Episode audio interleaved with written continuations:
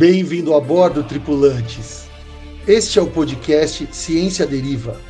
E eu sou o Cadu Tolucci. Eu sou a Nicole Laurindo. E eu sou o Guilherme Cavalcante. Seremos os comandantes do podcast Ciência Deriva, que tem como rota principal te auxiliar a navegar nas águas, por vezes turbulentas, por vezes de calmaria, dos oceanos da ciência e sustentabilidade, vislumbrando a carreira profissional que emerge do horizonte. Então, se preparem, subam a bordo e não esqueçam de apreciar a vista.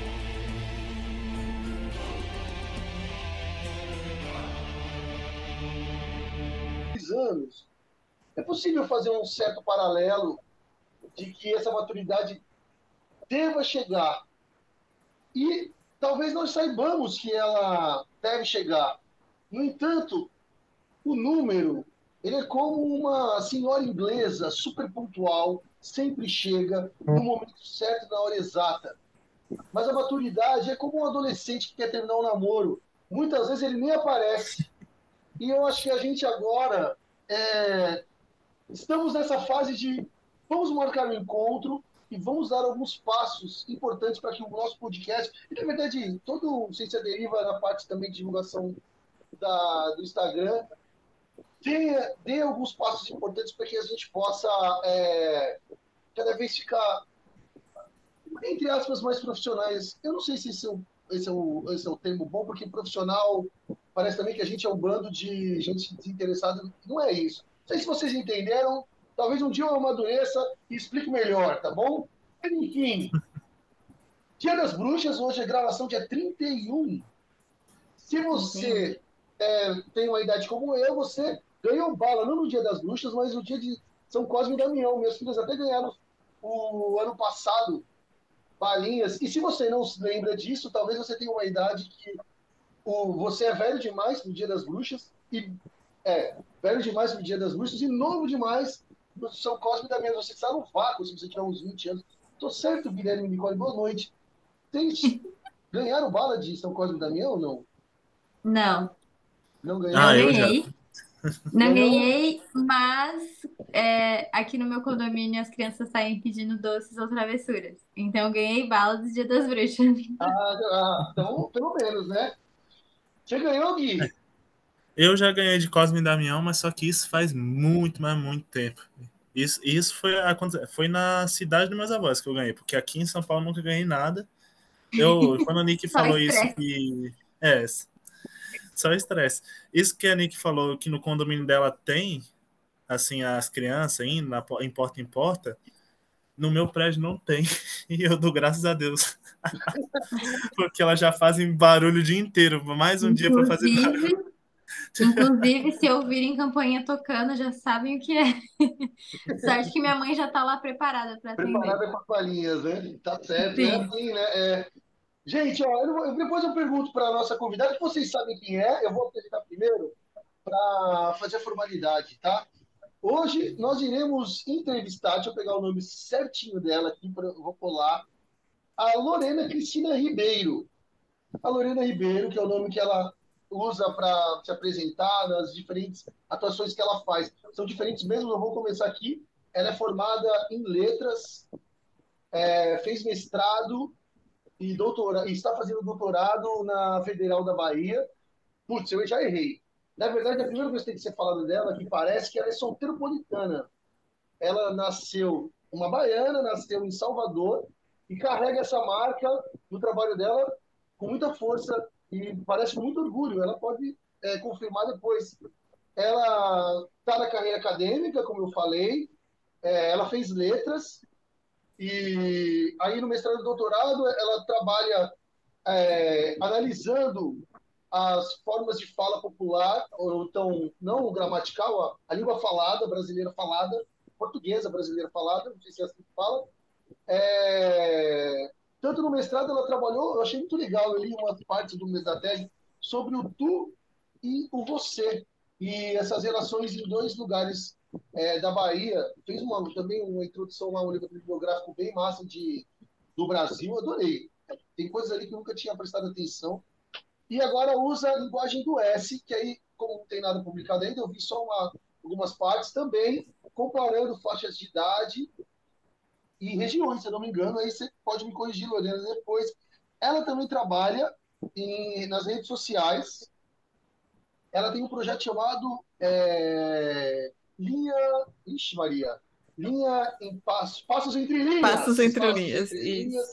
Esse projeto Passos entre linhas é um projeto que, que ela também tem. Eu não entendi se, tá, se tem um projeto dentro do Passos entre linhas, que é chamado Lei da Bahia.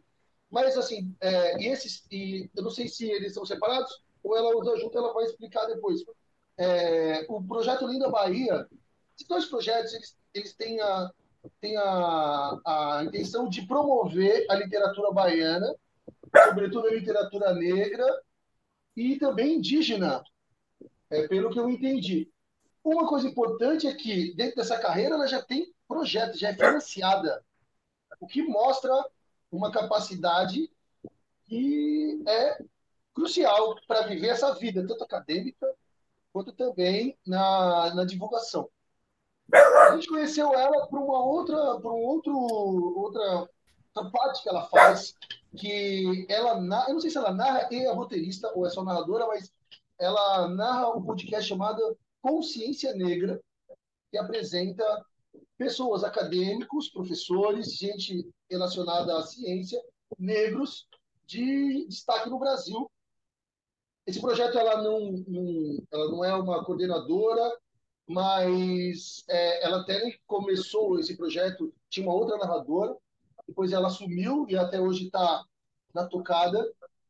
Lorena, você é professora também. Então, como eu falei no episódio passado, professor gosta e tem que corrigir os outros. Então, ó, eu já me bananei, gaguejei, então já fiz coisa errada aí. Vê aí se eu falei certo. Agradeço aqui agora gravando e ao vivo a gente, nós estamos. É, muito obrigado por ter topado a entrevista com a gente. Muito obrigada também, professor Cadu. Vou chamar de Cadu, porque você se apresentou como Cadu, então. É. Muito obrigada também agora a, na gravação, né, pelo convite. Obrigada também, Guilherme, Nicole. É, você não falou nada errado, não. Eu sou soteropolitana, sim. Tenho o projeto Passos Entre Linhas. Na verdade, Lendo a Bahia é um projeto dentro do Passos Entre Linhas.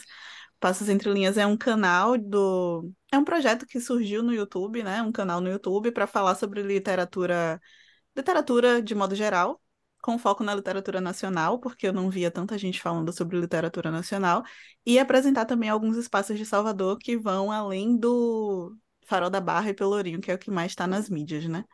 Mas aí, no meio do caminho, tinha literatura baiana, pessoas ao meu redor produzindo essas literaturas, eu fui me encantando.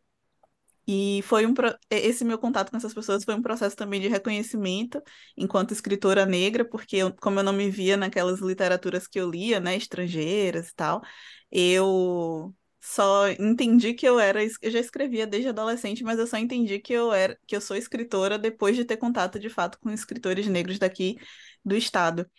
Então eu comecei a falar mais, foi natural, né? Foi acontecendo, falar mais sobre literatura negra até que é, por um posicionamento mesmo mais começou natural, mas depois por um posicionamento proposital eu passei a focar mesmo na literatura baiana, porque eu acho que a gente produz muita coisa diversa e muita coisa massa que não chega fora daqui, infelizmente, por conta da de diversas questões, né, preconceitos, enfim.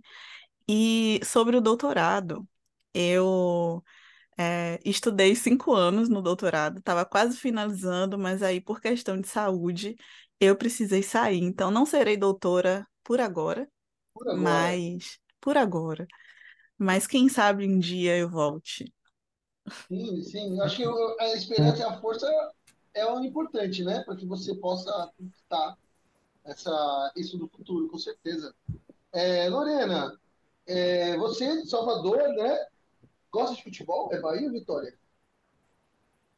Rapaz, eu já fui Vitória um dia. Você já dizer Já. você desistiu do Vitória? Não, eu não sei, eu acho que eu era meio influenciada por colegas, não sei. Mas hoje em dia não não curto futebol, não, não, não torço nem. né, Eu sou meio avessa, né? Não curto futebol, não pulo mais carnaval. Mas estamos aí, lendo literatura, pelo menos literatura baiana eu leio. Você já você pulava carnaval na sua adolescência, você gostava? Sim, sim. Gostava Entendi. bastante. Sim, maravilha. Então vamos lá para a nossa pergunta Globo Repórter, tradicionalíssima. Hoje eu vou fazer, é, excepcionalmente, é, Lorena, deixa eu pegar o seu nome de novo. Lorena Cristina Ribeiro Nascimento. Quem é você? De onde você veio? Do que, que você se alimenta? Quais são os seus livros preferidos? O que, que você escreve no seu diário? Enfim, diga pra gente quem é você. Se apresente, por favor. Ai, ai, ai. Agora que você falou meu nome inteiro, eu, eu ia comentar isso. Eu achei incrível que você foi procurar minha dissertação. Nossa, Ah, é. que massa. Então, eu acho que você me apresentou muito bem, Cadu. Eu sou soteropolitana, professora, faço um monte de coisa, né? Professora, escritora, produzo conteúdo sobre literatura. É, no ano passado, eu comecei a trabalhar no Instituto Cultural Steve Biko, que é uma instituição que foi criada em 1992 em Salvador, como um clube, um, um clube, não, tô- a gente está falando de leitura, como um grupo de estudos de estudantes negros, na época não existia cotas, né? Então era uma forma deles se fortalecerem ali dentro da universidade pública, e esse, esse grupo eh, se tornou um cursinho, o primeiro cursinho pré-vestibular voltado exclusivamente para Hum, apoiar, para capacitar estudantes negros a entrarem na nas universidades eh, públicas. E aí eu ainda de comecei a. De graça, de graça, sim. E eu dei essa pausa assim porque eu fiquei pensando. É porque eu trabalho num projeto, eu trabalho num projeto dentro do Instituto, o programa Oguntec, que é de onde surgiu Consciência Negra. Ah, O, entendi. o Oguntec, a Bico tem o, o cursinho pré-vestibular, que aí entram várias pessoas que têm interesse em diversas áreas, e dentro da Bico tem o programa Oguntec, que é um programa que é voltado para capacitar jovens também de escolas públicas, né? É, com um foco na, na área de ciências e tecnologias, que é a vibe de vocês, né? Uhum. E Sim. aí, posso dizer que é a minha também agora. É, né? Você entrou. Sim, é, eu não sei, você falou tanta coisa. É, Eu publiquei no, no ano passado, não, em 2020, o meu primeiro livro solo, O Divertido Glossário da Jana, eu que é um livro infantil. falar. Eu vi, mas eu Tem problema não. Sabe o que que é? É, Eu, eu, eu- desculpa te cortar. Eu, não, eu, eu não boto o texto assim para eu ler, porque eu sou meio, eu sou meio atrapalhado assim de a ideia confunde. Então aí eu prefiro falar de cabeça.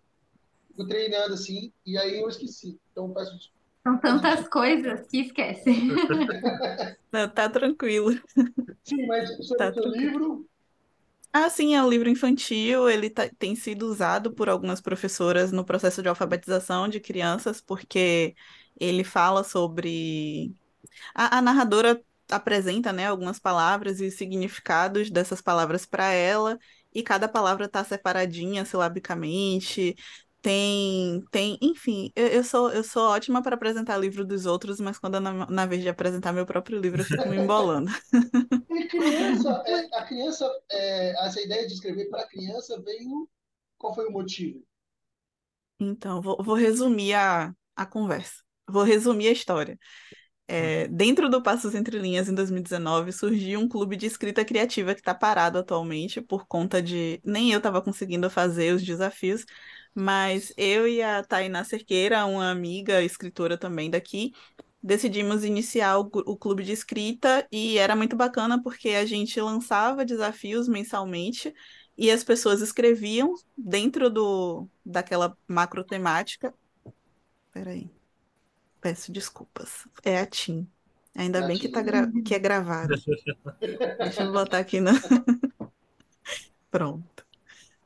Então as pessoas escreviam dentro daquela macro temática, jogavam no grupo, a gente lia os textos uns dos outros para ir aprimorando a escrita e, e praticando essa, essa criatividade mesmo, porque tinha gente que nunca tinha escrito conto, por exemplo, escrevia só poesia.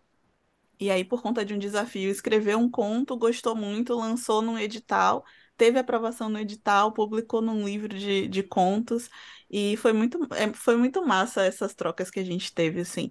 E aí, num de- um desses desafios foi, foi lançado por um escritor daqui, Anderson Chon, que propôs a escrita de um, um dicionário irreverente, de um dicionário diferentão. Você colocava a palavra, mas o, o significado era completamente da sua cabeça, fontes da sua cabeça. E aí. Mas como? Depois dá um exemplo, eu não entendi. Um exemplo de uma palavra que. que Por exemplo, por exemplo, do, do divertido glossário da Jana. É, pronto, amor. Amor pra ela é quando ela. Amor pra ela é quando chega o final de semana e ela pode encontrar o melhor amigo dela, que é o primo Pietro. E aí ela fala que. Pietro tem o sorriso doce que nem mel, as bochechas boas de apertar, e eles se amam muito.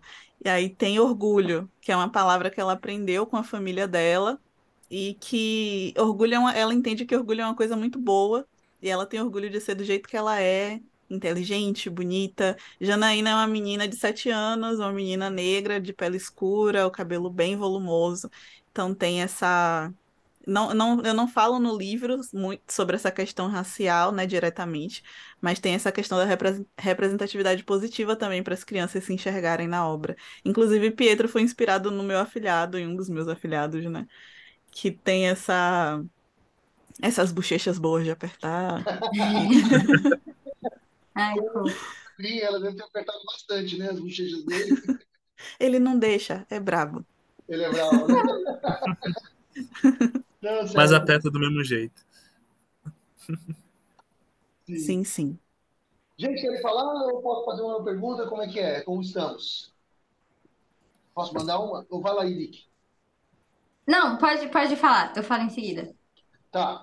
Quero fazer uma pergunta que, que eu fiquei muito curioso, assim. É, é, eu, assim, vejo essa questão de você se posicionar, o posicionamento das questões negras. E eu queria fazer uma pergunta mais pessoal. É, Para você, que assumiu publicamente essa questão e trabalha essa questão e tal, usa isso nos livros, né, nas, nas suas atividades e tal. Eu queria saber, porque assim, você fala de uma forma muito doce, tem um tom de voz muito doce, e passa a impressão de que, por exemplo, é uma locutora, e para mim que estava ouvindo o Consciência Negra, parece uma pessoa calma, ponderada e tal. É, muitas vezes, quando a pessoa entra num movimento, ou ela, sobretudo no movimento negro, é, às vezes a gente entra por- pela raiva, entendeu? É, por exemplo, eu, sou negro, mas eu nunca entrei nisso. Talvez seja a primeira vez que eu esteja falando com alguém publicamente, assim, né? Sobre o tema. Eu queria saber como isso despertou para você. Não parece que é raiva. Talvez deve ter. Mas eu queria ter, como que essa necessidade veio para ti, sabe? Qual que é o sentimento que fez é, essa mobilização? Então, boa pergunta. Aí eu vou, eu vou ser, eu vou falar bastante agora, eu acho, Isso! porque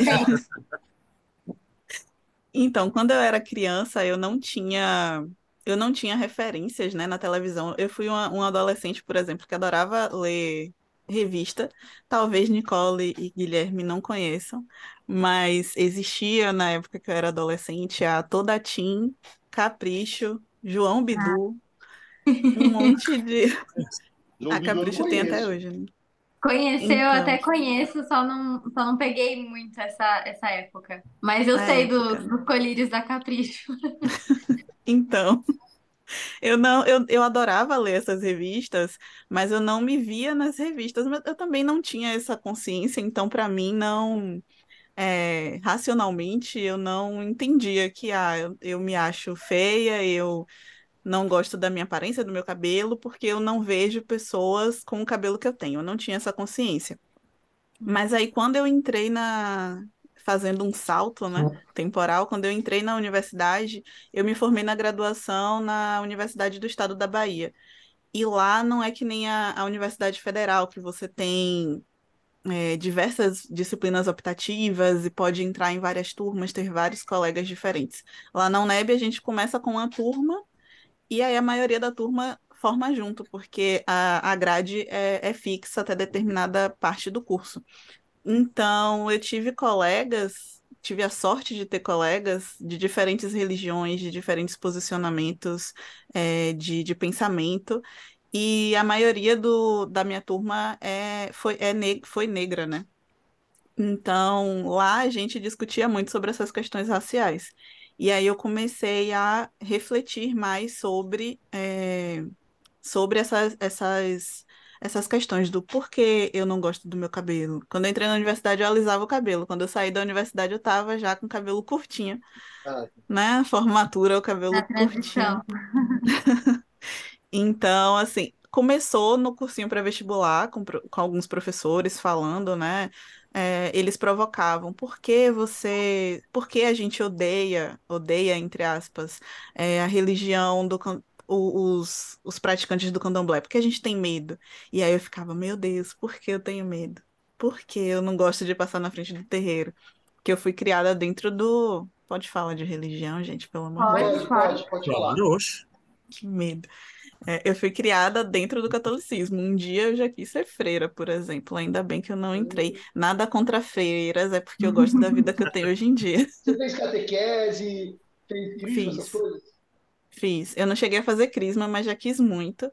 Mas, por Uhum. exemplo, o meu primeiro afilhado eu fiz a...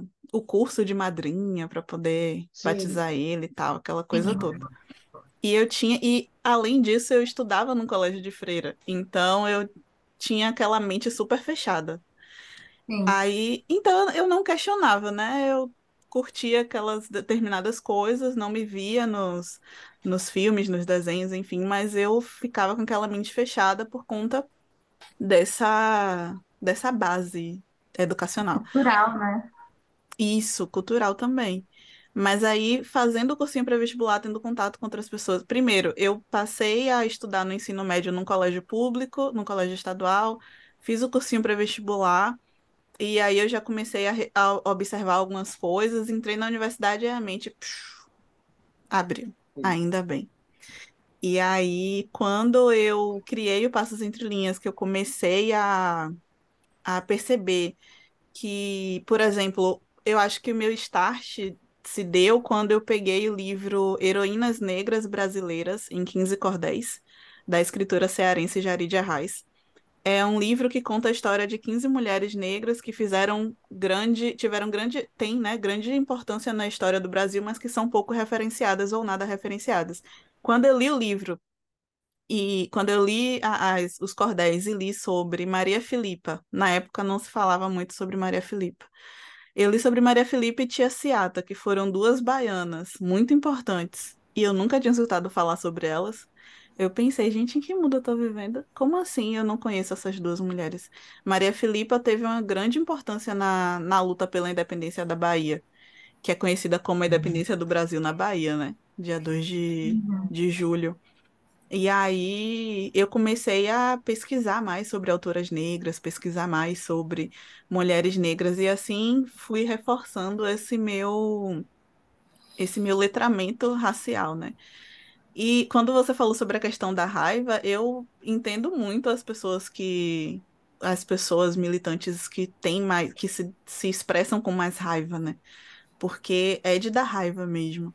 Algumas vezes eu já fiz alguns posts na, na internet mais raivosa, eu ficava olhando assim, ai meu Deus, o que é que as pessoas vão falar de mim? Eu- é porque eu fico com medo também, né, do, do retorno das pessoas, como é que as pessoas vão reagir. Mas nem sempre dá pra ser, ser calminha, não. É, acho que, acho que eu respondi, eu respondi, não sei. Não, não, você respondeu, cara. É, é só, só, assim, um, sem dar exemplo dado, você, você não sentia que você sentia racismo quando você era criança. E nem via aquele. Você não- você estava vivendo, assim, bem, não era uma. Na, na escola, com as pessoas, não tinha um. Assim, eu vou, eu vou fazer uma lógica que a- a gente pinta, sou de São Paulo, hoje eu vou vivo será, mas a gente pinta que a Bahia, a Bahia é o lugar mais negro do, de pessoas negras do Brasil, certo? Até proporcionalmente, talvez, eu não sei. Então, a, pinta, na minha, a minha cabeça, pinta que tem bastante negro, então você convive com muitos negros. E parece que então isso, naturalmente, essa conversa ela é mais fácil de acontecer. É, Eu é vou um dizer preconceito, que- é um preconceito, né? Mas você Eu tá vou errado, dizer não é? que não. É, porque, ô, gente, eu vou pesar o, o clima do, do episódio. Não, não, Oh, fica meu Deus. tranquila. Vai, vai, vai tranquila, vai São tranquila. temas importantes a serem abordados também. Não, na minha infância não foi, minha infância na escola não foi fácil, não. Eu não vou chorar. É, eu, na, es- quando eu, eu era da, no período ali da alfabetização, primeira série até a quarta série, eu sofria muito com os colegas dizendo. Só que eu não sabia que era por, por conta da, de, de uma questão racial. Eu tenho Uhum. cabelo muito. Eu tô com o cabelo preso aqui, mas eu tenho cabelo muito volumoso, muito volumoso. E minha mãe fazia umas tranças para eu ir pro colégio, acho que era mais fácil. Fazia umas tranças, e aí o pessoal fazia, ah, parece um cocôzinho, não sei o quê. Então eu, te, eu, no meio do caminho, minha mãe fazia trança em casa. No meio do caminho eu ia desfazendo as tranças, só que aí pra, pra turma era pior, né? Porque o cabelo ficava muito Nossa. E aí apontavam o meu cabelo, ch- chamavam de cabelo duro. E aí eu chegava em casa, eu só fui contar para minha família sobre isso já. Eu estava na universidade, que eu falei, eu chorando, eu, fiz, meu Deus, eu sofri racismo na, na infância, eu não sabia. É, eu chegava em casa chorando por causa disso, e disso e disso. E aí minhas tias falando, mas Lorena, você nunca contou isso pra gente. Só que eu não tinha essa, essa Noção, noção, né? né? Da, eu estudei da, da alfabetização até a quarta série, que hoje em dia é quinto ano, na, no mesmo colégio. Depois eu mudei de escola, porque não tinha, a, a escola anterior ia fechar, eu acho. E aí, nessa outra escola que eu entrei na quinta série, sexto ano, os meninos faziam lista das meninas mais bonitas e das meninas mais hum, feias. E aí eu ficava nessa lista das meninas mais feias. E era. Eu não entendia. Eu... Enfim, na época eu só achava que eu era feia, né? Não entendi. entendia que era uma questão Sim. racial. Padrão, né? é, mas é, o É, importante quando na faculdade essa ficha caiu, isso é, um- é, isso é importante também, até para você, por confiança, é, porque para mim, por exemplo, sempre foi muito da confiança, sempre tive confiança baixa, muito por causa disso. E aí acho- eu- o entendimento, às vezes, é, e a reflexão, às vezes restaura essa confiança para trabalhar, para trazer uma identidade, isso que, meu, é super importante para a pessoa tocar a vida que for que ela vai tocar, né? Creio eu, né? Então, muito bom, exatamente. muito bom. E daqui, fala aí, você, pra gente ir pra frente, eu não falar tanto, sabe? Não, eu, na verdade, assim, não é uma pergunta direta, né, o que eu ia comentar naquela hora, mas encaixa muito com o que a gente está falando agora, que é sobre a representatividade, né, e como, por exemplo, o seu livro vai fazer uma, uma criança, um adolescente, não sei, negro, se sentir bem e se sentir representado, porque é, hoje em dia mais, só que a gente ainda não Sim, tá caminhando, mas a gente não vê tanta representatividade. É, an- antigamente era pouquíssima, assim, eu não tenho, eu não me recordo tanto, porque eu também era pequena, né? Hoje em dia eu tenho 21, então eu não sou tão, tão madura assim pra saber como que era antigamente, mas eu sei que antigamente tinha bem menos representatividade e hoje em dia a gente tá caminhando, então era exatamente sobre isso que eu ia comentar, sobre como é importante a gente ver personagens principais, né, de livros, filmes, é, com outras características, é, sendo negro, indígena, porque isso faz com que as pessoas se, se vejam, né, na televisão, nos livros. Então, você faz com que as crianças, principalmente, é, passem a refletir sobre isso, sobre ela também é bonita, ela só é diferente das outras pessoas que são consideradas padrões na sociedade. Então, isso eu- era mais ou menos isso mesmo que eu ia comentar naquela hora. Sim, sim, é importante. É, é importante, e é importante as pessoas saberem que a gente não fala é, sobre representatividade, porque, ai, vai ler um livro de escritor negro porque é negro. Só porque é negro você tem que ler. Não, é porque. é, eu até falei sobre isso num, numa oficina que eu, que eu ministrei na, no sábado para uma turma também universitária, que tem um, no livro Manual, Man- Manual Antirracista da, da Djamila Ribeiro, ela fala que é irreal pensar que num país onde a maioria da população é negra, a gente tenha como referência pessoas brancas, pessoas é, europeias, estadunidenses, sendo que a gente né, poderia estar olhando para essas outras pessoas que produzem tantas coisas muito bacanas. Inclusive, por conta disso que eu acredito que Lázaro Cunha, que é o, o diretor executivo da Bico, criou também a... Eu já vou emendando uma conversa na outra. Vai, criou... eu acredito que também por isso o Lázaro tenha criado Consciência Negra. Porque nas ciências a gente vê... Nossa base referencial teórica na, na universidade é muito branca, né? E eurocentrada.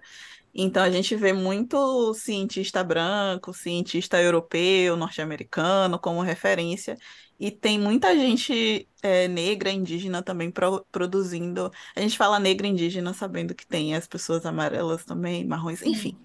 É, mas falando sobre, sobre negritude, tem muita gente negra produzindo coisa há muito tempo, muito, muito tempo, mas não é, não tá nos livros, não tá na... Não tá sendo referenciada, né? Isso, É, não tá assim, nas referências acadêmicas. Eu achei, a, a, que nem a Nick falou, né, do, de, de criar um número maior. Quando eu me formei, assim, tenho 42 anos, estou falando do, do meu mundinho lá, São Bernardo do Campo, quando eu me formei, depois em Mogi. Tinha eu, na minha sala, na minha sala. E aí, assim, é, é, depois, quando eu comecei a ver professor lá na Embi, já você, assim, quando você sobe a escada assim, você já vê mais coisa, mudou um pouco o tom. E eu, eu acho que, assim, sabe, é muito bom. E, mas, e ainda precisa mudar mais, assim, ainda o caminho não... Mas, assim, para professor, é, ainda é muito branco, entendeu? Tá, por exemplo, no meu departamento eu não conheço todos, ainda muito pouco. Mas é, só tem, eu acho que só tem, eu acho que só tem eu. Lá, em, lá na Embi, não devia ser 10%. De, ah, porque assim, lá a gente ficava com uma, numa sala com todos os professores de todos os cursos. Então tinha até professor trans lá. Mas era dois, assim. Eu nunca contei, fiquei contando esse. Mas assim, você bate o olho, Sim. você vai ver. Então, assim, talvez ficasse aí, vai, professor negro, tinha, tinha. Mas eram, sei lá, de 50 você via três, entendeu? Ou seja, ainda está. O aluno, que talvez seja a posição de entrada, ela melhorou mais do que uhum. a. Né? Porque, assim, no fundo, tem, eu acho que tem que lutar muito por. Você tem que ser o dono de não sei o que lá, você tem que ser o coordenador, você tem que ser o aluno, você tem que ser dono do capital, sabe essas coisas? Ainda o processo está num passo, eu vejo assim, ainda atrás, né? E acho que na ciência ainda ainda está assim também. Tanto é, eu na... percebi isso também no momento que eu entrei na faculdade, pelo menos quando voltou, né, minhas aulas presenciais, eu percebi que eu não via tanta assim aluno de pele escura, tanto tanto negros assim. Hoje, já no mais no quinto, sexto, eu tô vendo que os novos alunos que estão entrando da bio tem assim mais gente negra e tudo mais. Eu eu não me considero negro, né? Porque eu sempre eu nasci branco, mas só que eu não sou o tipo de branco que pega o sol, queima, descasca e fica branco. Eu sou o branco que escurece. Então, eu já sofri um pouco de, de racismo para alguns pontos. Já fui confundido muitas vezes com, com, com, pessoas de outra raça, principalmente pela minha aparência, não, não indica muito ser um nordestino. Parece que eu sou uma pessoa de fora que eu que de fora? Eu me já me chamaram de, de mexicano, de ah, peruano, entendi. Bolívia. Entendi. Porque eu não, eu não entrego que, que, eu, que a minha família é nordestina, pelo, pelo meu rosto e nem pelo meu cabelo também. Eu já eu sofri bullying também sobre isso, essa questão de ficar me chamando de, de Bolívia, de é, mexicano, e eu tinha, eu confesso que eu tinha raiva, né, de me chamarem disso. Mas só que depois de um tempo eu só aceitei e tudo mais. Eu entendi que não era para eu, eu ter raiva, que era a minha aparência, que eu tinha que gostar de mim. Eu só fui aprender a, a gostar de mim depois que eu comecei a fazer terapia. Ou seja, oito meses que eu, tô, que eu aprendi a, a, me, a me gostar de verdade mesmo. Que eu não tinha essa visão. Uhum. Entendi. É algo complicado e profundo, né? Falando de coisa uhum. profunda, Lorena, você sempre sonhou ser escritora, é isso? Desde criança? Poxa, dizer que é sonhar é, é, é profundo realmente, né? Profundo. Você sonhava? Você queria ser escritora? Então vou mudar. Você queria ser escritora? Eu já queria ser professora quando eu era criança. Eu já queria ser professora e como eu lia bastante revistas, eu queria ou ser professora ou trabalhar redigindo a redigindo aqueles artigos, né, aqueles textos que saíam na revista. Eu nem sabia que existia redatora, não tinha, não tinha nome para mim, eu só sabia que eu queria trabalhar em um lugar que escrevessem texto, que escrevesse textos daquele jeito. Sim, então eu posso dizer que eu queria ser professor, ser escritora, né? Eu nunca tinha raciocinado é. sobre isso. Você me, né, me Mas desde sempre teve paixão pela literatura. Desde, desde sempre. Minha mãe é bibliotecária e minha tia mais nova é também bibliotecária, então eu tenho essa influência, né? Eu Cresceu sempre com gostei. livro, então.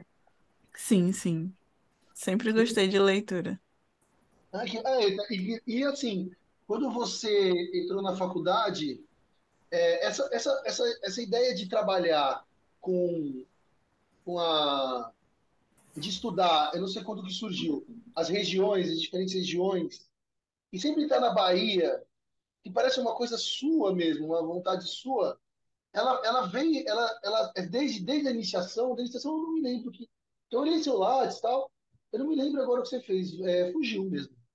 Mas assim, eu não sei se foi também de questões regionais, essa, esse carinho que você tem pela regionalidade, eu acho isso tão bonito. Acho isso, sei lá, eu acho isso bem massa, assim.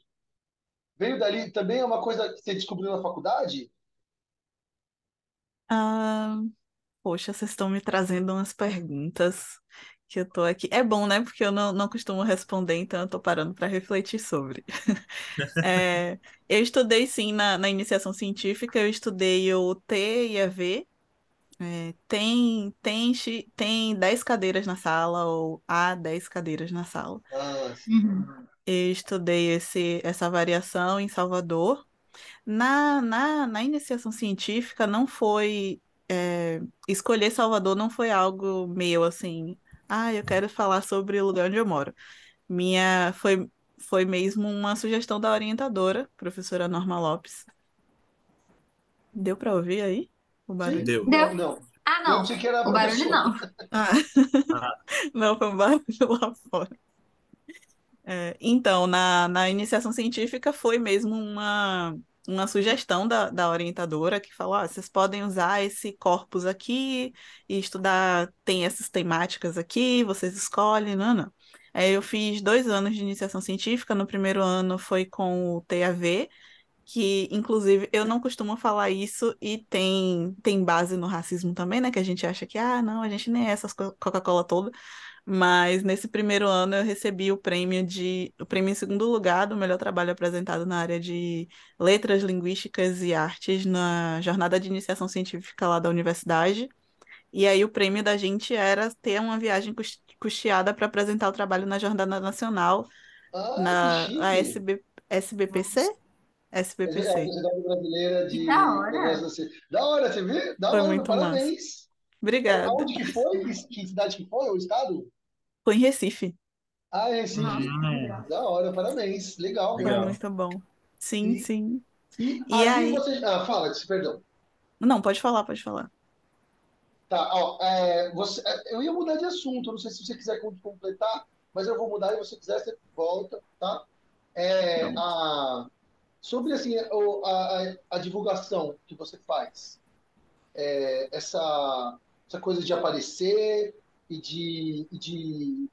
Como que foi nascendo isso? Isso foi. E até criar um projeto, né? Que aí assim, é uma, é uma, uma responsabilidade o projeto e, e, e os passos que você deu de meu, vou mandar um, vou escrever um projeto também para ver se eu consigo dinheiro e tal.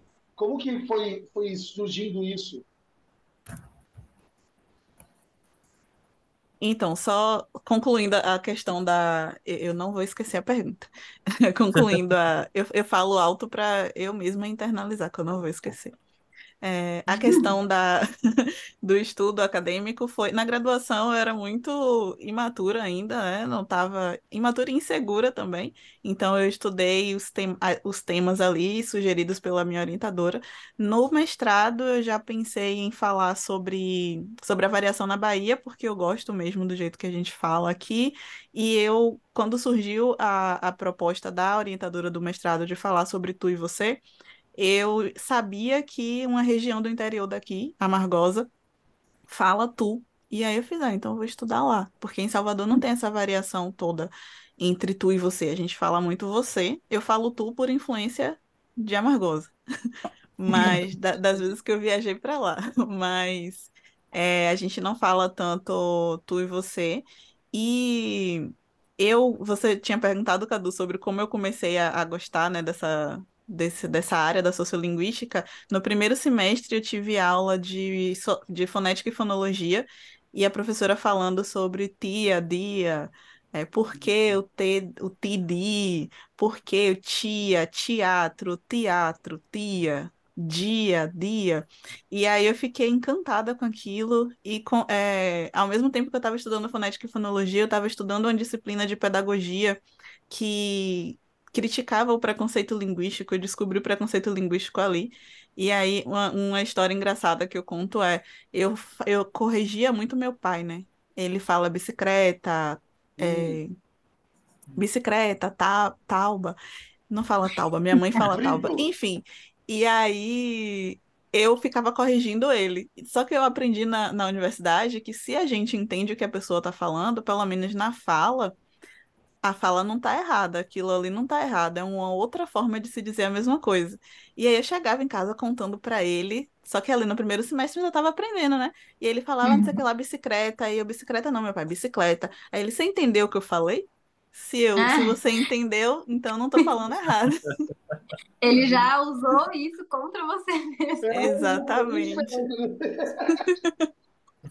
E aí eu passei a me encantar pela fonética e no, no, no doutorado eu estudei a, até onde eu fiz, né? Enfim, eu fiz a pesquisa toda do doutorado. Eu não escrevi, a, não consegui escrever a tese, uhum. mas é, na, no doutorado eu estudei o, o, o S em coda silábica, o S no final da sílaba.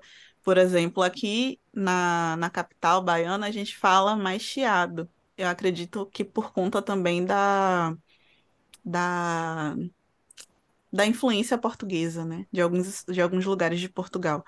É, tipo caspa, festa. É... Parece um, um, carioca também, né? É, o carioca chia mais. Ele é, chia mais, né? É, mas a gente chia também. Já no, no centro-sul daqui da Bahia, em Vitória da Conquista, eles falam conquista, pasta, escola, festa é mais próximo do falar mineiro, de, uma, de, algum, de uma, da região de Minas, de São Paulo. É, São Paulo. Tem essa influência. Eu adoro essas coisas. Não, eu, eu, eu também, desculpa, mas eu li um negócio, ó, gente, desculpa aí, mas você, fala, você, você, falou de Brasília, e a gente entrevistou o Tito Aureliano, ele é de Brasília, eu falei, pô, eu não sabia o seu sotaque. E aí você tem na sua tese, você fala que como a imigração lá foi grande, que parece que o povo lá, não, você não diz isso, agora eu estou dizendo, que o povo lá não tem sotaque, então ficou uma coisa meio. É, é, um, é um jeito de, de falar que, na verdade, é, não, não ficou próprio, ainda é mais influência de fora. É, tá certo, né? Ou não? Entendi certo? É isso? Isso mesmo. O, na sociolinguística, Brasília ainda não, não é um, uma região que é, que é analisada para, como aqui na Bahia, ou em São Paulo, no Rio de Janeiro, para considerando uma fala própria, um falar próprio de lá, por conta dessas influências de diversas regiões do país na construção de Brasília, né? Teve muita gente que foi para lá, nordestino, principalmente, mas além do, do, da galera do Nordeste, muita gente de outras regiões do, do país foi para lá. Então não tem. E como é uma cidade também relativamente recente, né? Novinha. Não Sim. tem essa, não tem muito, não tem estudos lá em Brasília, não tem tantos estudos sobre o falar de Brasília. Vocês assistiram já a Sintonia, uma série do Netflix? Desculpa, Gui, aí você fala. Tem uma série do Netflix, a Sintonia. Eu assisti ele é de, a primeira temporada. É, ele é, passa aqui, passa lá em São Paulo, E eles são do PCC e tal. E a periferia de São Paulo tem uma coisa que eles têm lá. E tem um sotaque meio baiano, numa geração de 20 anos. E eu tinha aluno que tinha esse sotaque. Ele tinha um quezinho, como você fala, sabe? Aí eu lembro que eu tive uma aluna que eu até perguntei, você é da, da Bahia, veio do Nordeste? Falou, não, não sei por quê. Tem pai? Não. Aí ela era da região sul da cidade. Você vê como a, a influência né, foi, é forte, assim, a, e ela muda até hoje, assim, né, a, imigra, a imigração que teve, né, foi uma coisa muito massa. Gui, você ia falar, cara? Sim. Desculpa aí. Cara, eu ia falar exatamente isso, assim, ia perguntar, né, na verdade. Não, não sei se isso é daqui da Zona Leste mesmo, que eu percebo muito, pelo menos aqui onde eu moro, é muito, assim, grande isso. A população nordestina, porque só no meu prédio tem, eu tenho uns cinco vizinhos que mora consideravelmente próximo da cidade onde meus pais moram. Então, eu, isso eu achei extremamente muito assim interessante. E ainda mais que praticamente o prédio inteiro meu é nordestino. Então, um é, tem uma galera que é do Piauí, tem outro que é de Pernambuco. Agora se mudou gente da Bahia para cá. Aí eu escuto uma, umas coisas, eu falo, cara, parece que eu tô no, no Nordeste, estando dentro de São Paulo. E isso me deixa muita vontade, no caso, que eu, que eu amo o sotaque, eu, eu amo o Nordeste. Aí eu ia perguntar se isso tem alguma coisa a ver com a Zona Leste em si. Pontos da Zona Leste ser mais, assim, nordestina. Não sei se isso ca ca cabe, se é possível você, você responder. Eu não sei te dizer, Guilherme, porque eu nunca, eu nunca fui a São Paulo, eu não, não fiz esse, esse estudo, mas eu achei muito interessante isso uma região específica, né, de, de pessoas nordestinas, uma região específica em São Paulo com bastante gente do Nordeste. Inclusive, eu achei massa saber disso. É, é, é influência, é, né? Porque... É, isso eu perguntei a mais já sabendo que, que pô, provavelmente você não iria, não ia poder responder. Depois, quando, conforme fui falando, eu percebi, não, aí eu tô fugindo demais. Mas é uma coisa bem, bem, bem doida, né? Como como, assim, por exemplo, Brasília, em cada região depende de, da influência de fora, e aí a, a, a, comunidade, assim, vai desenvolvendo sotaque. É igual como, por exemplo, quando a gente viaja, eu, antes da reunião, da entrevista começar, eu tava falando com os meninos que eu tenho muita família em Minas. A família da minha mãe basicamente é toda de Minas. E quando a gente viaja para Minas e passa, tipo, um mês, nossa, eu sou uma mineira. a gente pega isso pra gente, né? Eu não sei como que o Cadu, morando em Fortaleza, ele não, não, já não tá assim com. Eu não sei no dia a dia, mas assim, conversando com ele, ainda não me parece um sotaque. Eu tenho um bairrismo. Então eu quero continuar falando como raiz. É uma uhum. coisa pessoal. Eu não sei se com o tempo vai mudar, sabe? Mas eu quero, pô, minha raiz é lá em São Paulo. E eu vim ah, embora, tá, eu tomar umas brejas, entendeu? Só que agora eu, eu ouço as pessoas falarem, me dói mais, assim, o, o sotaque do paulista. Sabe? Sério? Eu, eu tô entendendo. Por exemplo, quando eu vejo TV, a maior parte é de São Paulo, né? Então, agora o Luciano Huck, ele me dói um pouco o ouvido. Sabe, eu tô entendendo o que vocês estão falando. É, esse negócio que eu não vi nesse N, entendeu? Eu Agora, é, nasci... mudou um pouco. Mas o jeito de falar, eu não quero que mude. Então, eu nasci e cresci aqui em São Paulo e há muito, muito tempo mesmo da minha vida eu pensei que a gente não tinha sotaque. Eu pensei que todo, todo, todo mundo tinha, menos a gente. Porque é, é o meu convívio, né? Então eu nunca parei para reparar. E aí, com o tempo que eu fui entendendo que a gente também tem sotaque. Tudo bem que muitas pessoas forçam um sotaque, né? Igual um Faria Limer, né? É. Aquela, ai, amigo, não. Mas, mas, normalmente, assim, sem forçar, a gente também tem sotaque. Isso é, eu também amo, acho muito legal as variações linguísticas, gíria de cada lugar, como cada. É, por exemplo, geladinho, a gente estava conversando sobre isso no trabalho esses dias. Geladinho, aqui em São Paulo é geladinho, mas eu acho que é uma das coisas que mais tem nomes é, por todo o Brasil. Então, eu acho isso muito legal também. Sim, sim, sim. É muito massa. E, Cadu, desculpa te, te desiludir, mas eu acho que você vai ter influência sim, hein? Porque eu, eu sou essa pessoa que vou viajar e volto falando. Ah, eu, tu, tu eu peguei de Amargosa. Já de foi. Amargosa. Eu tô É. chiando bem mais o, o S, por conta de estar escutando os. Porque a pesquisa fo- fonética, quando você estuda a pronúncia, você precisa ouvir os, as entrevistas, né? E aí, por conta disso, eu comecei a chiar mais, por conta da. E, e eu viajei para o Rio também recentemente, então eu voltei. Meus Ah. alunos ficam, professora, você tá que nem carioca. Eu, oh meu Deus do céu. E, e é uma coisa muito, muito natural, né? Não é como se a gente estivesse forçando. Eu mesmo, quando vou para Minas, sem ir para Minas, eu já tenho muita coisa do tipo nu, que a gente estava falando, é, essas coisas ah, de diminuir as palavras, né? Então é uma coisa muito natural. Eu não acho que é forçada. E, e realmente é influência do Sim. lugar.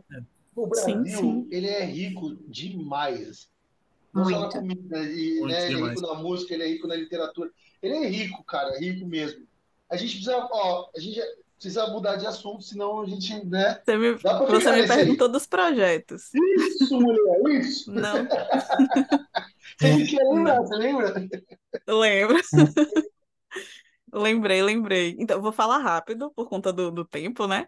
Mas o primeiro projeto que eu tive aprovação foi para um acervo móvel de escritoras negras baianas. E foi um projeto que foi da Lei Aldir Blanc, aprovado por, aprovado, né, custeado pela Fundação de Cultura daqui da Bahia, Fundação Cultural aqui da Bahia, FUNSEB. E foi uma, uma produtora cultural que me chamou para fazer o projeto. Não tinha. Eu achava que eu não ia ter aprovação, então eu nem ia tentar nada. E no período da pandemia, os artistas eh, tiveram muita dificuldade por conta da falta de eventos, de shows, etc. E aí eu vou contar aqui um segredo. Mentira, não é segredo.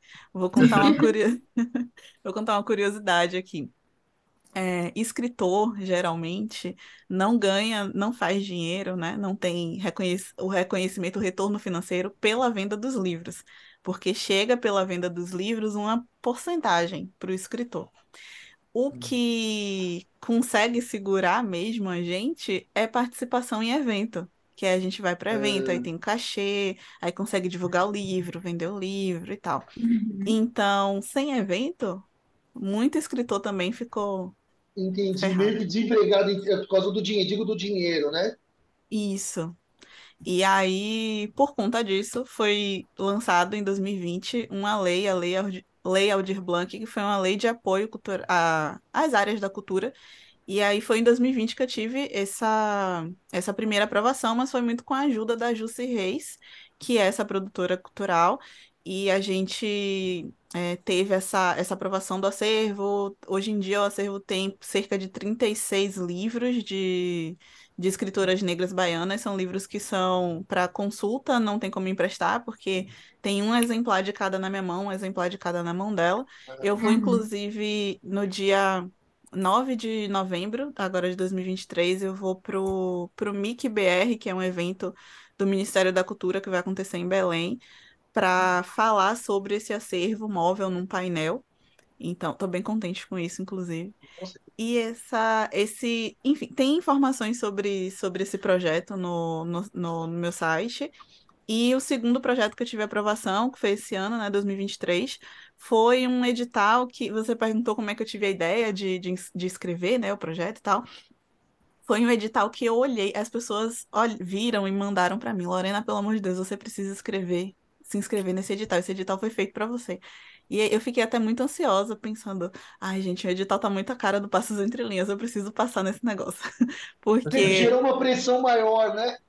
Sim, porque era, foi um edital também aberto pela FUNSEB, lançado pela FUNSEB, em homenagem ao bicentenário da Bahia. Nesse ano completaram 200 anos de... Completou, né? Nesse ano foram completados 200 anos de independência do Estado. E aí, em homenagem ao bicentenário, foi lançado esse edital.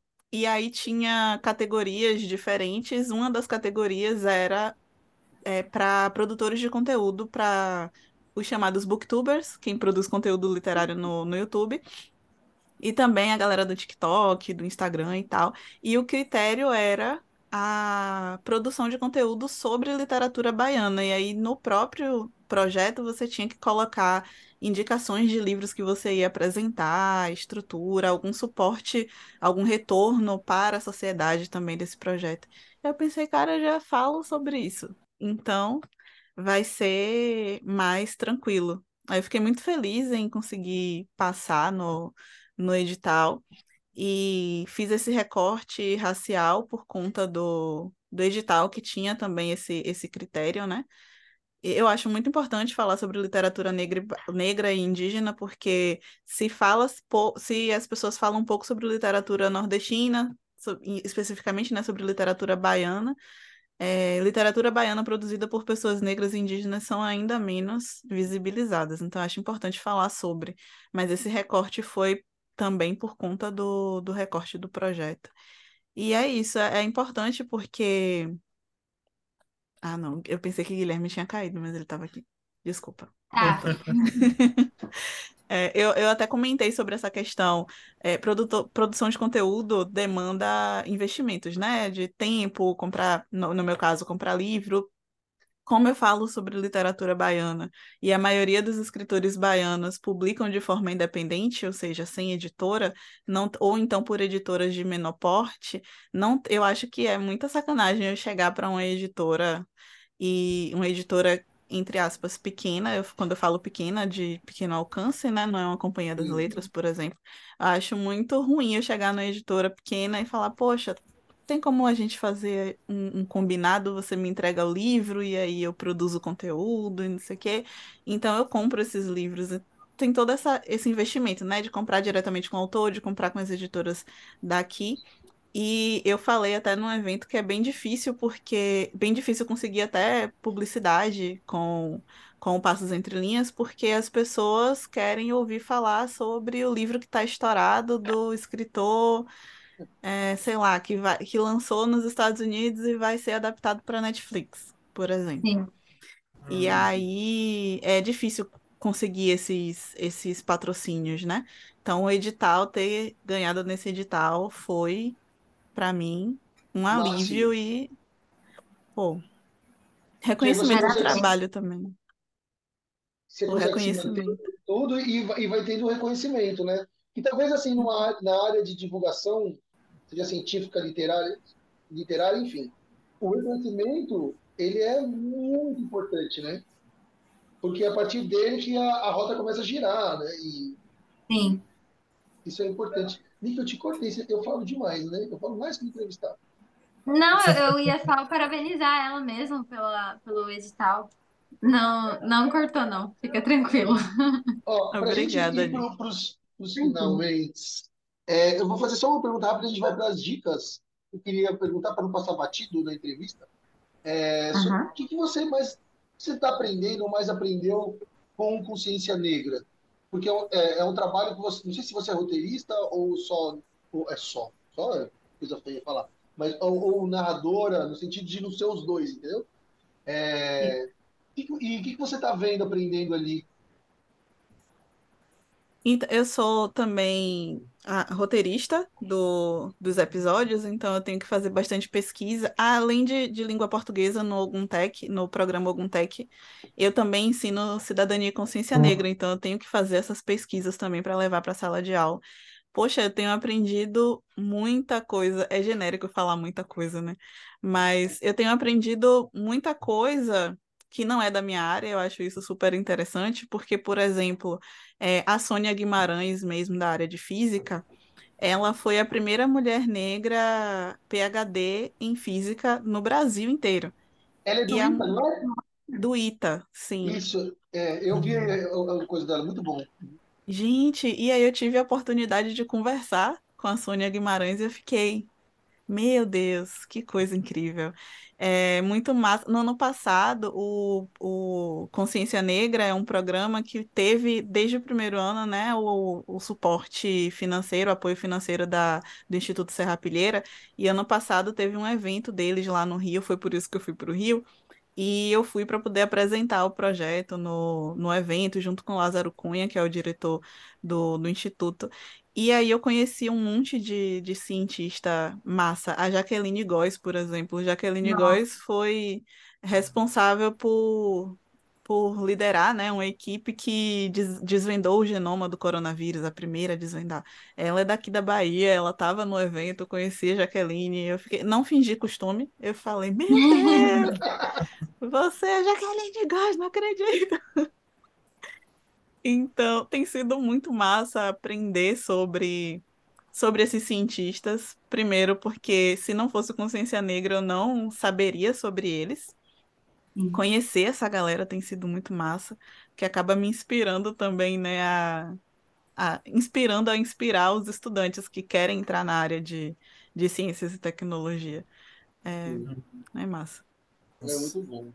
Ó, Demais. gente, ó, sete e meia, né? A gente prometeu que ia até às sete e meia algumas coisinhas. É, nossa, ó, já me tinha muito. Eu queria falar umas três horas sobre a sociolinguística, sinceramente. Eu acho isso muito legal. Mas, enfim, tempo é tempo. É, vamos a, se tivesse vinheta, diríamos, vamos às dicas culturais, e o negócio ia dar um tum, tum, tum, né? É, eu vou fazer, vou dar a minha, depois vai a Nick e a Lorena fica por último. Eu já vou lançar uma pergunta, já que ela é boa de memória. O que é barril no, no, no- na fala baiana? É barril, barril dobrado, eu já vi, tem também.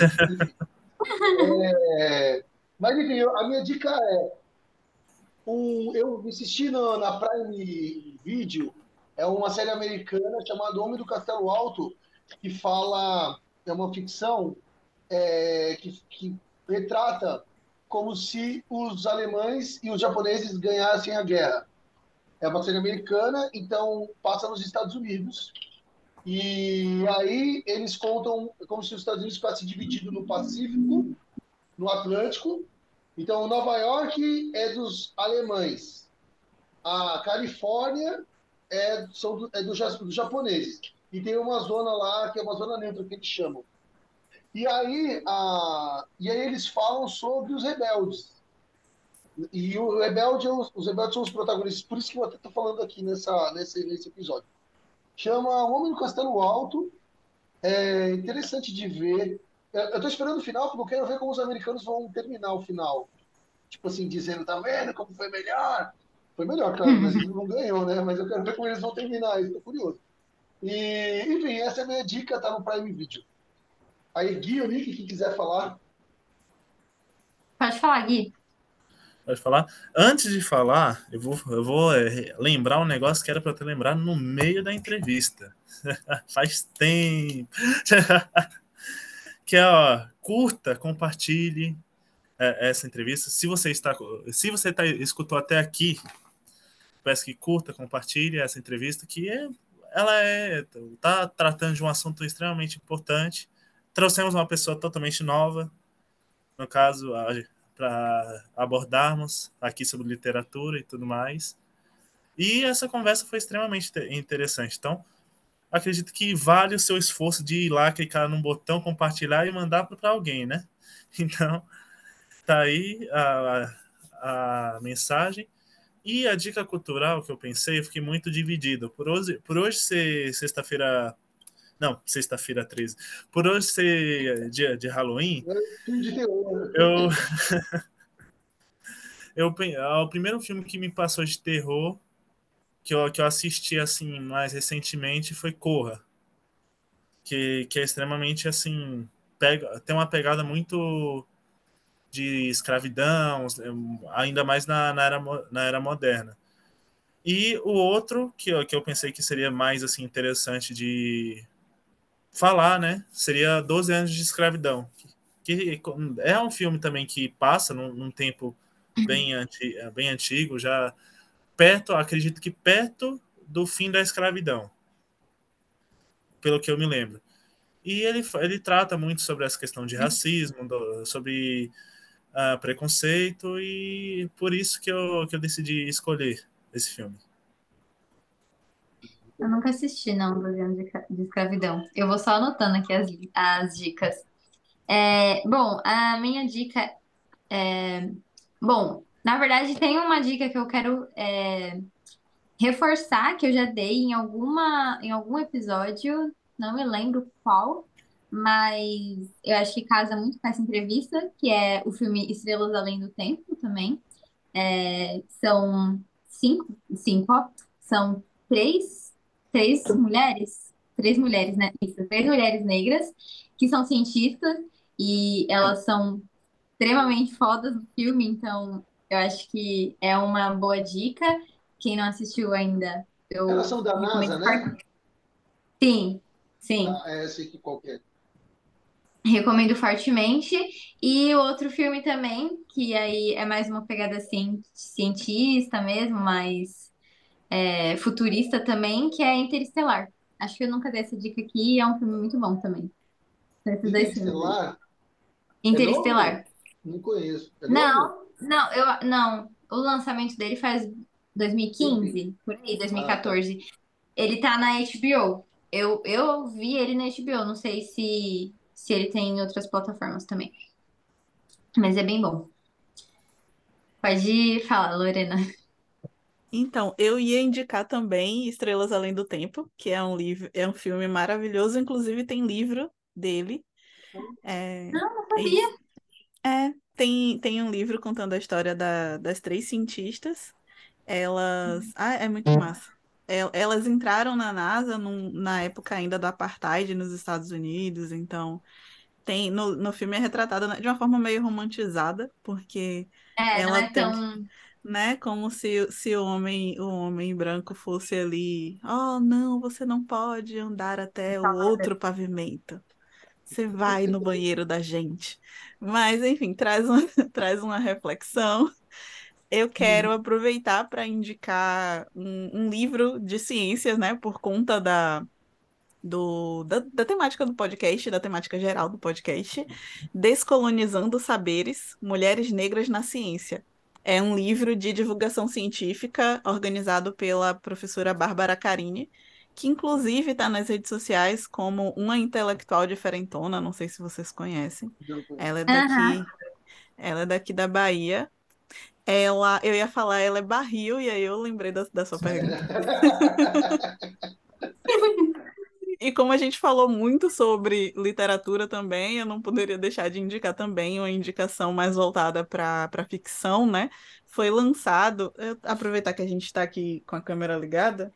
Pronto, eu tô com dois livros aqui na, na mesa Aí eu vou aproveitar para indicar. Eles dois vão ser apresentados no projeto Lendo a Bahia, que foi contemplado, né, esse, esse ano. O, o Que Falam as Águas, do Vitor Tuchá, que é um livro de um escritor indígena da, da comunidade Tuchá, que narra a história. É, é uma narrativa ficcional a partir de vivências do, do, Vic, do Vitor, né? E uhum. também Estados Unidos da África, que eu acho que vocês vão gostar, que é um HQ é uma ah, história em quadrinhos. E a, a premissa da a premissa da HQ é trazer a ideia. Essa capa é muito linda, com várias personalidades negras aqui. Nossa, é muito lindo mesmo. Muito lindo. Esse é, essa é uma obra de Anderson Chon e Daniel Cesarte e traz a, a premissa de se o super-homem tivesse caído na África, se ele fosse africano, como é que seria esse super-herói? E Nossa. como é que seria se ele resolvesse do nada unificar o continente africano? E aí eles trazem essa várias questões políticas, é um HQ mais voltada para o público adulto. Eles trazem várias questões políticas aqui. E é isso, são minhas dicas. Se deixar, eu fico indicando a vida toda. Eu vi um episódio do Fazem, do Fazem Intriguinhas com o Anderson Show também, de um livro que eu não posso contar o final, e agora eu esqueci o nome. Mas o cara. Como que agora eu vou. O cara chama Adélio, mas eu só vou falar isso. Como chama, ah, Lorena? É o, o A Despedida livro? do Super Futuro. Isso, isso. Eu li, eu fiz os 30 minutos, o formato que vocês têm lá. Eu fiz aí, eu li nos 30 minutos e tal. Mas eu vi gravado, eu não vi ao vivo. Eu achei o livro ótimo também. Mas enfim, o que é barril, mulher? É. Que bom saber que você gostou, assim, do... Eu vou falar para Anderson. Então, barril. Barril é uma palavra muito versátil, que nem porra aqui em Salvador, eu acho que em Ah, São Paulo é um xingamento, né? É, Mas aqui, eu, eu achei engraçado, na, antes, antes de falar de barril, eu vou falar do, do porra, porque eu assisto, eu era viciada em assistir MasterChef, tinha um baiano num- numa das edições, que quando ele falava porra, ficava pi, pi, pi. Mas quando ele falava desgra, Uhum. aí falava, aí eu não consigo falar, porque aqui isso é um xingamento muito, muito, muito horrível, né? E aí aparecia normal. A primeira vez que eu vi, eu pensei, meu Deus, como é que eles não colocaram o pi aí? Esqueceram. Jesus. E aí eu perce... eu descobri, né, assistindo, que para vocês é um grande xingamento, inclusive em Vitória da Conquista, que é a, re- a região lá pro centro-sul da Bahia. Lá eles não, ele, para eles também é xingamento. Pra gente aqui é tipo vírgula. E por e barril, é sério. Então, Eu me do porra controlo. não é uma, que não é um xingamento. Você tinha uma, uma, no seu dia a dia, que não fica um Oi? xingamento. Dá um exemplo de. Porque você fala assim, É, porque eu só vejo porra Não, como um entendeu? xingamento Você fala também. assim. Eu como um xingamento. encaixar o porra que, não- que seja uma coisa como vírgula. Pronto, por exemplo, eu pegar os Estados Unidos da África, aí eu chegar, porra, barril esse Ah, livro, viu? Ou então, eita porra, você tá comendo demais. ah, É tipo uma exclamação, sabe? Ou então, Sim, ah, é, tal lugar é longe pra porra. Ah, sim. E Ah, é. É, Você falando é, agora, tem, tem várias situações mesmo. várias situações que a gente vai usando. E barril é meio versátil também. Barril é algo, poxa, como é que eu vou explicar barril?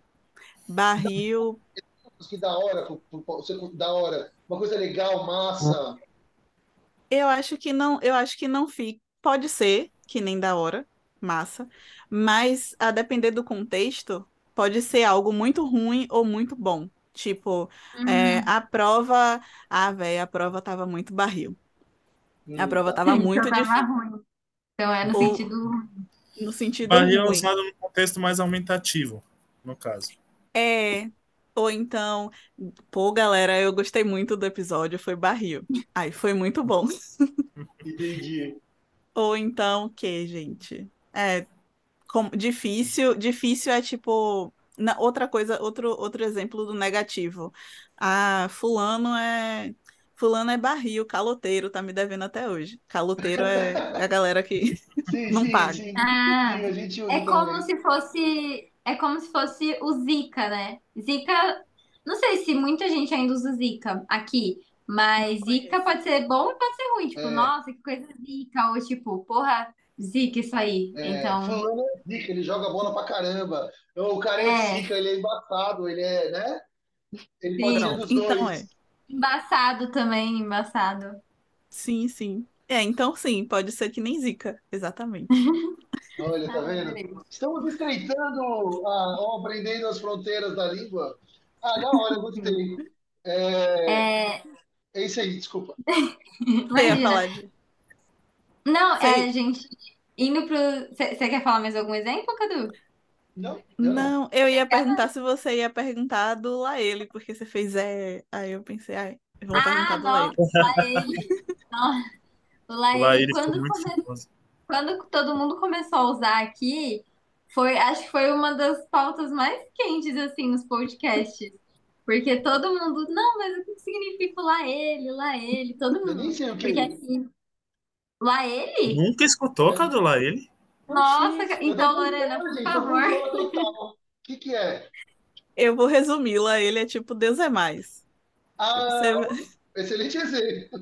É, é, as pessoas de fora têm usado muito Laele como, sei lá, formas Uma aleatórias, né? coisa que eu acho que é parecido com lá ele é o aí dentro. Ah, mas aí É, dentro também é, não é muito. Agora sim, mas não era muito utilizado aqui em São Paulo. é, né? Mas o lá ele foi muito. O pessoal pegou muito pro, pro contexto.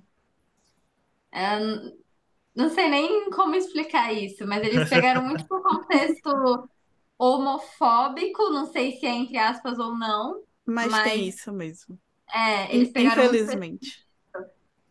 E aí, é, assim, primeira vez que eu ouvi, eu pensei que, por exemplo, aí na Bahia, vocês usavam nesse contexto. Mas não, eu, eu- aí depois que eu ouvi em outros podcasts que eu percebi que é um Deus é mais mesmo. Tipo, nossa, não. Isso.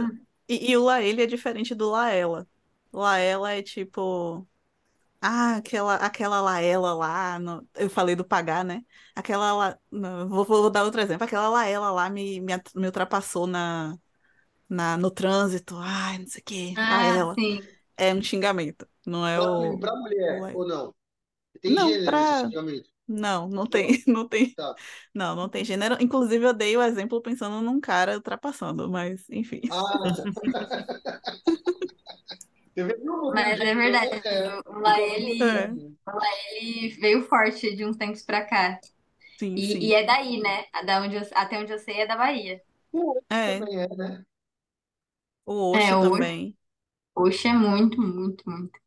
É, enfim, pessoal, estamos indo para o final do episódio e com isso vem a- as duas perguntas é, padrões que a gente tem. Então, Lorena, eu queria saber se, primeiramente, se, se você ficou treinando alguma resposta no espelho e a gente não te fez a, a pergunta que você esperava.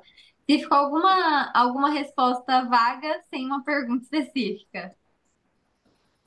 Hum, acho que não. Eu tava com medo, eu tava com muito medo. Até falei no- pelo e-mail, por e-mail, né, de vocês me perguntarem algo muito específico das ciências, das Ah, ciências exatas, ciências biológicas. Eu fiquei, ai, gente, será que eu vou saber responder? Mas então eu fiquei pensando sobre isso. Lázaro, o Lázaro Cunha, né, o diretor, ele até tinha me emprestado um livro, Pequeno Manual de Divulgação Científica.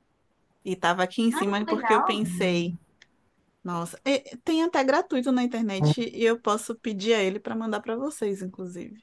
É certeza. Nossa, seria ótimo. Isso é ótimo.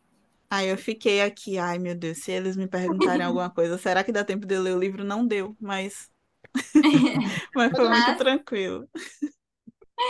É, outra coisa que a gente queria perguntar é, Lorena Ribeiro, do que você se orgulha? Nossa, ah, vai ser fácil agora. Essa semana vai ter o Enem, então eu tô ne- nessa coisa assim, ai meu Deus, o Enem. Eu me orgulho da, da turma do Oguntec, né? Do que a gente tem construído, a turma do programa Oguntec. É, na segunda-feira eu fiz uma dinâmica com eles para eles aprenderem a lidar melhor com a ansiedade, porque somos todos muito ansiosos, né? Estamos todos muito ansiosos. E o feedback que eles me deram, alguns alunos fizeram a prova do ITA, eu tinha passado uma- um exercício de respiração para eles irem acalmando, e aí alguns estudantes falaram que fizeram a- o exercício de respiração e realmente funcionou, e eu fico orgulhosa de estar conseguindo ter essa- essas trocas com eles bacanas, orgulhosa deles também, né? Eles são maravilhosos. Você se orgulha pelo que, ajuda. pelas, pelas ações ou pelo resultado? As suas ações, Pelos entendeu? Ou pelo resultado em si? Pelos dois, eu me orgulho do programa Oguntec, de- da existência, né, da, dessa iniciativa de dar esse suporte para os jovens, e me orgulho do resultado também, porque eles estão, eu, eu acredito que a gente esteja criando um, diversos laços, né, porque são 10 escolas contempladas pelo programa Oguntec, e acontecem algumas atividades que estudantes de diferentes escolas são contemplados e vão, né, para esses espaços, então eles acabam se conhecendo. Então a gente meio que está criando ou Ah, proporcionando, né, a, esse esse aquilombamento, esse, esses contatos assim. Então, orgulho das, de ambas as coisas. Muito ah, muito bom. bom. Gente, ó, eu adorei, muito mesmo. Aprendi muito. É uma, é uma visão de, de riqueza do Brasil. Espero que vocês, e de importância. é, a gente falou de coisas importantes mesmo, né? Massa mesmo, muito legal. Certeza. Quem chegou aqui, Guilherme, desculpa, você é o garoto propaganda do Ciência Deriva Podcast, eu sei. Mas, ó, curta, compartilha, faz os negócios aí que a internet manda. Curta, tá? comenta, compartilha. É, dá cinco estrelinhas no Spotify, responde lá o que você acha bacana, o que você não gosta. Faz os negócios aí.